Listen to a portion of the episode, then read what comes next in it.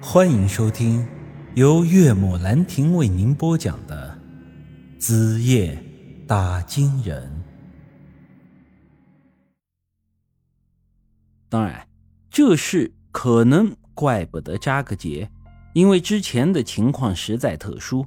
若不是因为鬼商队的食物和水，我们可能已经渴死、饿死在这草原上了。人在极度饥饿、干渴之下，脑袋难免会变得不太灵光，更何况是当时扎克杰还被沙尘暴伤了眼睛，完全看不清东西，这也会影响到他的判断。不过，胡老头的话也并非完全没有道理。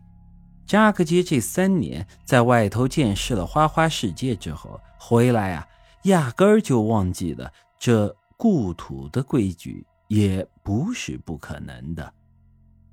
我看此时这爷孙俩都板着脸，料想到这两位平时的关系应该也不怎么好，不然扎克杰也不会离家出走之后三年都不回来一趟。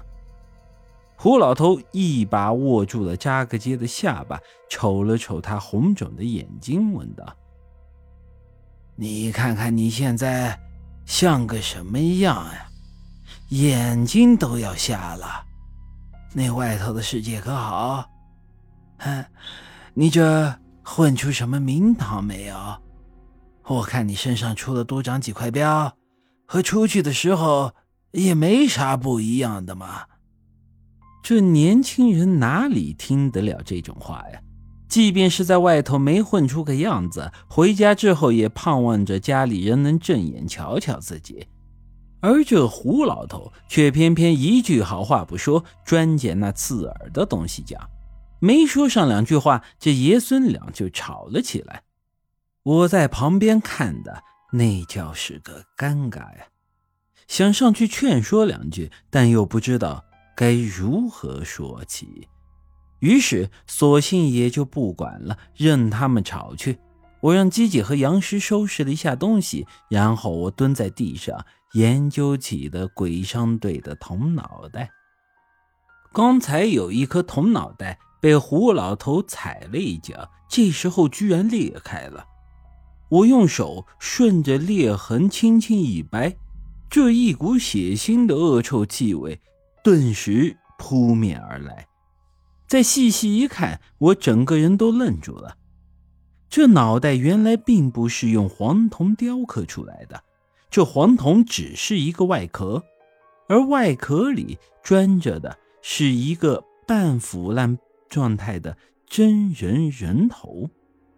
这人头的皮肤黝黑，头上戴着狗皮毡帽，头发上绑着一些当地少数民族的装饰品。这应该是个本地人，没错。而且根据这毡帽以及饰品的状态来看。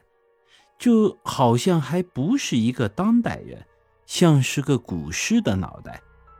看到这黄铜外壳的人头，我脑子里突然想起了很多的东西。因为啊，这段时间以来，我接触到了很多有关这人头的事情。其一是之前在北扎草原所遇到的那个阿修罗石像，石像上就挂着很多的骷髅头。这其二嘛，是前文咱们提到的金银山那个工程队，他们在金银山发现了舒瑶的水晶棺，赵志军从水晶棺上抠下了一面古镜，后来跟那古镜有过接触的三十几个民工，都及工程队的老板全都死了，死后尸体被发现的时候都没了脑袋。这其三是杨家族谱。以及阿修罗石像上记载的那个故事，这当初于书瑶拒绝了国师儿子的提亲，跟着一个小家丁私奔之后，于家上下二百多口人一夜之间被灭了门。这第二天，有人在于家就看到了两百多具无头尸体。这其次是之前扎克街向我讲述的当地人关于昔日里拉的传说。说是三百年前，南方有个部落入侵了这里，草原人的祖先为了抵挡侵略，进行了浴血奋战，但最后还是侵略者赢了。三百多名当地战士被砍了头，尸体丢进了北方的一个洞窟，那里啊，也就是咱们所说的藏尸洞。藏尸洞外臭气熏天，除了名花曼珠沙华之外，没有任何的生物能在那里生存。当地人说那里受到了诅咒，因此给藏尸洞及周围的一片区域起名为昔日里拉，也就是死亡之地的意思。这四件事，或者说是这四个故事，从表面上看似乎没有任何的联系，因为它们发生在不同的地方、不同的时间，相隔最远的两件事中间，甚至。有三百多年的时间跨度，但他们之中都出现了人头，或者是无头尸，所以我在看到这铜壳中的人头之后，才会联想到了这些。本集已经播讲完毕，欢迎您的继续收听。